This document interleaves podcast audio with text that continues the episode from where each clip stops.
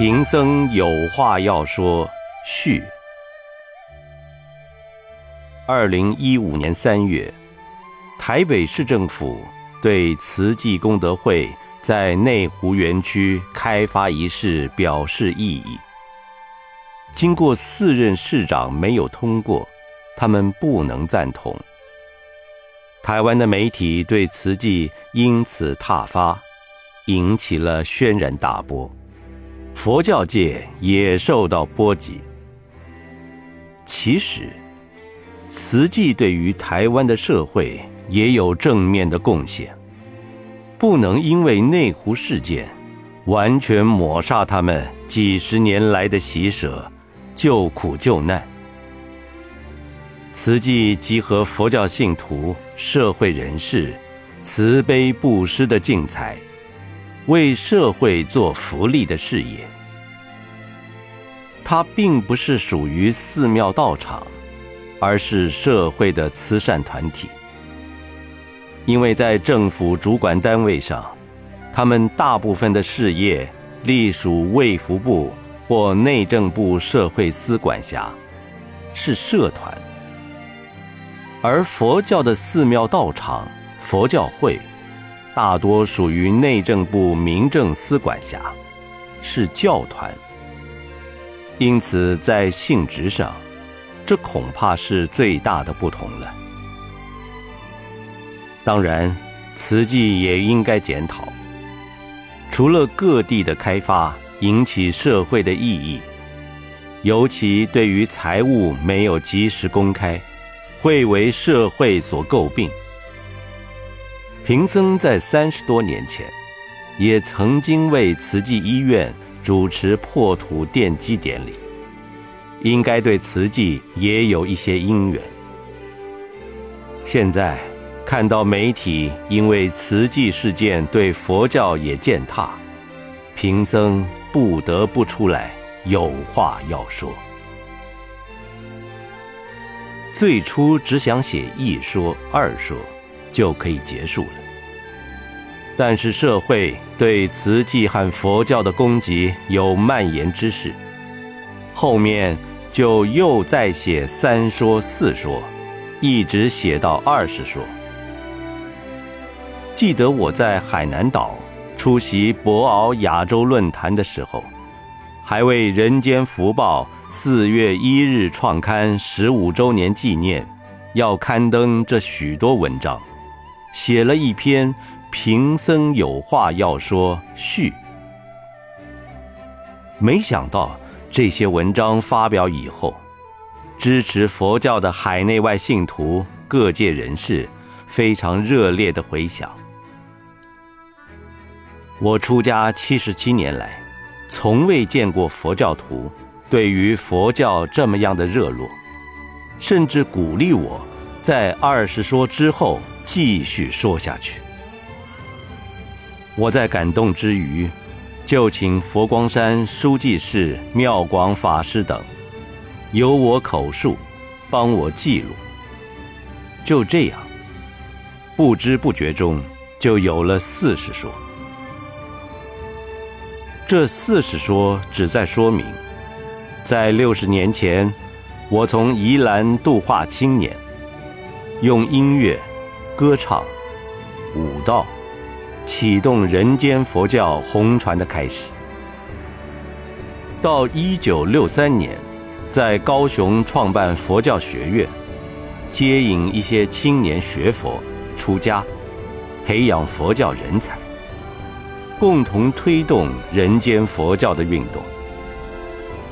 后来又迁移至佛光山，如今。佛光山开山也有五十年的历史，佛法也遍传全球五大洲了。佛光山非个人所有，是佛教和信徒共成。在口述这许多历史的时候，把佛光山为社会兴办的文化、教育、慈善事业等。一切都摊在阳光下，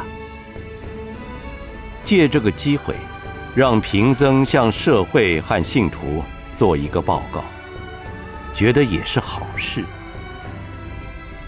同时，也勉励佛光弟子，在未来有一个修持上的依循。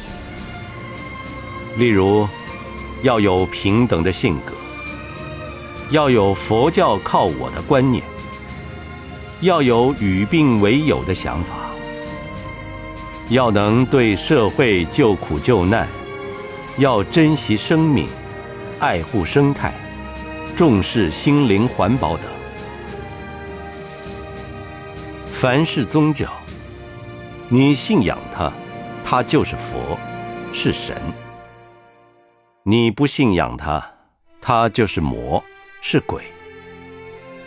佛魔之间，神鬼之间，由人自己选择。贫僧在此，也只希望这个社会能够人心净化，增加道德，树立台湾社会的美好。促进两岸和平的往来，这就是写这本贫僧有话要说的唯愿了。这些文章在《人间福报》发表其中，引起信徒的发心响应，纷纷表示要出资赞助，希望结集出版。现在，由我的公益信托基金。中华佛光传道协会和人间福报读者信徒共同印刷一百万册，完全赠送社会各界人士。凡想要阅读者，皆可以在海内外佛光山的道场，甚至大陆佛光祖庭、宜兴大觉寺等各处索取，不需缴交费用。只要填一张表格，佛光山就会赠送给你。除了这四十说以外，还收集部分文章作为附录，那是贫僧过去不成为诗的诗作。加上各界阅读贫僧有话要说后，纷纷响应，有近万封的回响，里面有许多的见解。看法，我们只能从中选择一些觉得应该与读者共同分享的内容，将之编辑成专册一并赠送，提供给大家参考指教。期盼这个社会对人间佛教有一个正确的认识，那就是贫僧最大的希望了。负责编印的图众告诉我，这一本书的价码应该在台币四五百元。但我告诉他们，金钱是小事，真心诚意才是重要的。希望以此诚心供养十方读者，并以佛光四句偈来祝福大家平安吉祥。慈悲喜舍遍法界，习福结缘利人天。